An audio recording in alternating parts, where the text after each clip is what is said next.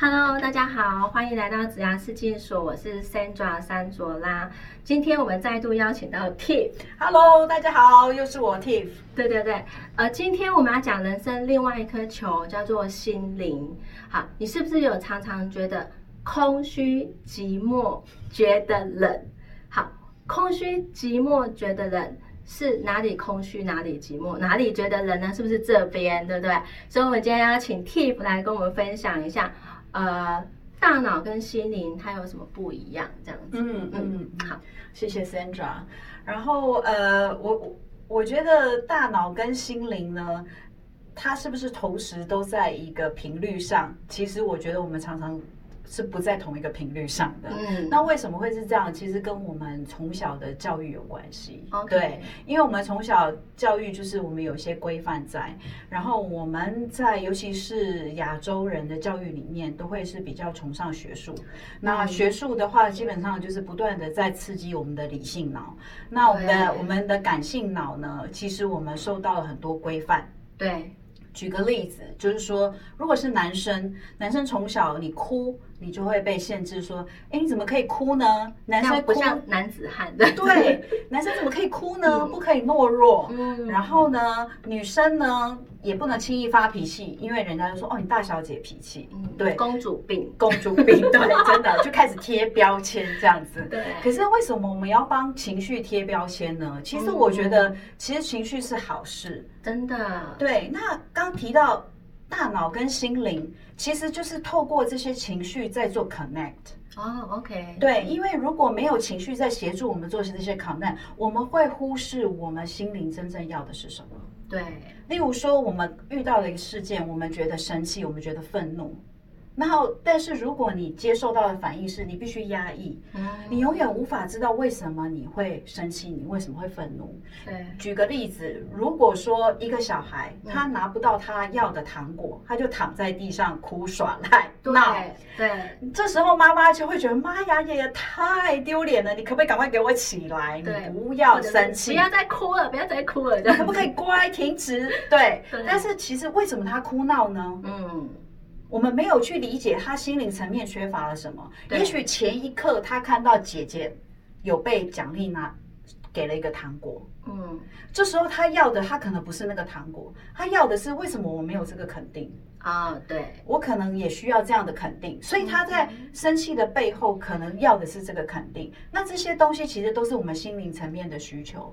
那心理层面的需求，其实它有很多很多的层级。那刚刚提到的比较外显、负向、负面的情绪，它的能量层级是比较低的。对。那呃，可是其实它毕竟也是能量，它必须被被了解、被理解。因为被理解、被消化之后，你的能量才能慢慢慢慢的堆叠上去，回馈到你的心灵层面。他们。都说爱是最大能量的阶级，对，那爱是什么？其实爱对我们而言是一个很抽象的感觉，对，它有时候可能是起了一个鸡皮疙瘩，有时候是突然觉得很感动想哭，嗯，你你讲不出个具具体的事情，有时候一个拥抱就是一个爱的表现或者是什么的，对。可是因为我们从小没有接受过这样的训练，所以我们一直没有办法把它们连接在一起，所以我们一直用理性脑在思考，永远都在训练我们的 I Q，对。对，好几分啊，然后怎样怎样，然后 I Q 完又逼你要好 E Q，对，可是又没有告诉你好 E Q 是怎么来的，对，真的，对对对，所以我我会觉得说。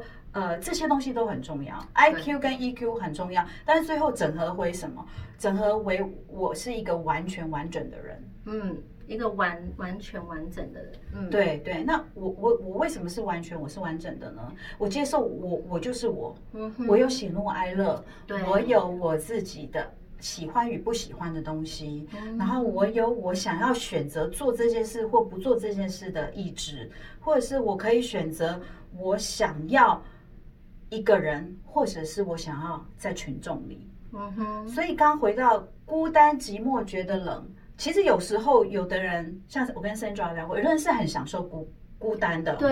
为什么他们可以享受？就是因为他可以面对自己，可以跟自己独处。独处。对。可是这时候他却是快乐的，他不见得是难过的。对。对。那有的人却是你深陷于大众之中，你在。呃一些 social 嬉闹的场合，你可能很多朋友，但是你还是觉得很孤单。对其实是这边孤单的，对不对？对因为没有人懂你嘛。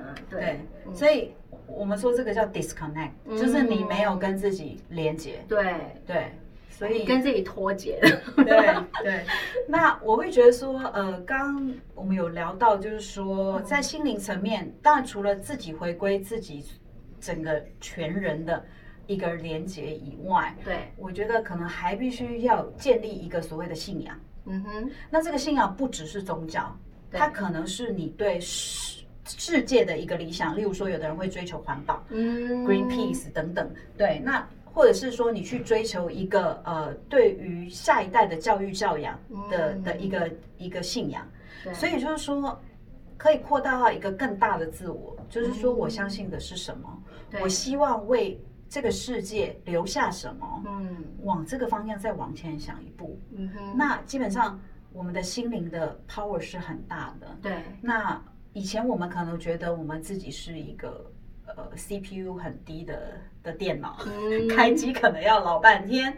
可是其实现在是万物联网的时代，嗯。好，我们万物联网，我们都可以可以可以连到。但是五 G 的时代，对，没错，对，现在是五 G 的时代，其实我们速度非常快，对。所以我们的东西都是存在云端，我们想要 access 都可以拿得到，所以我会觉得说建立这个信仰很重要，就是说你可以去相信你周边的这个，刚刚还有提到前一集有提到，就是说你的整个资源系统。对你身边的资源系统，你去跟他们 connect，然后最后你可以 connect 到最上面的一个你的中心价值跟信仰，或甚至就是说，大家更超乎一些大家可以理解的，就是说你去相信宇宙会给你一些回应。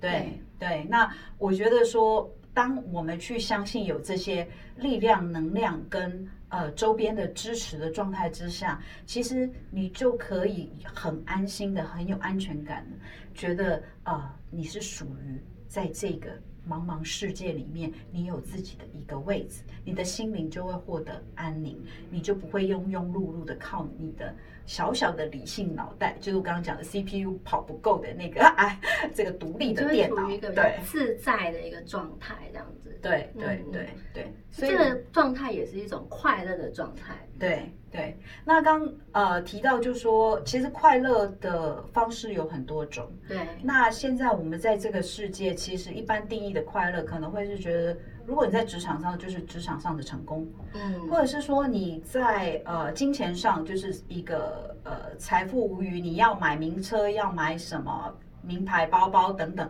你都可以获得，大家就会觉得那个是快乐。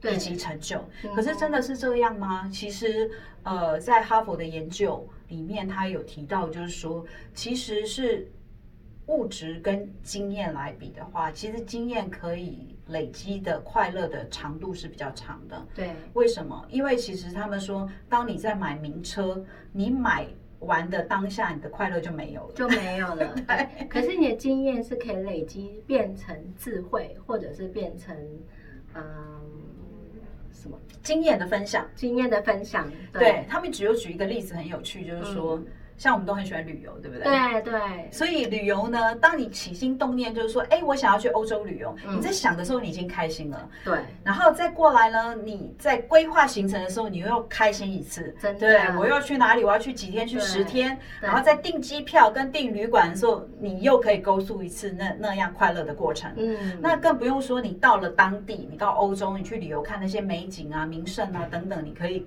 很开心的 enjoy 那十几天之后，回来朋友一定会问你说：“哎，Sandra，你去那个布拉格好玩吗？”对然后你就可以更开心的说：“哎，你们看这个照片，这个是在哪一个教堂，多美多美什么的。”你又可以再经历一次当初的感动跟快乐。嗯所以他们。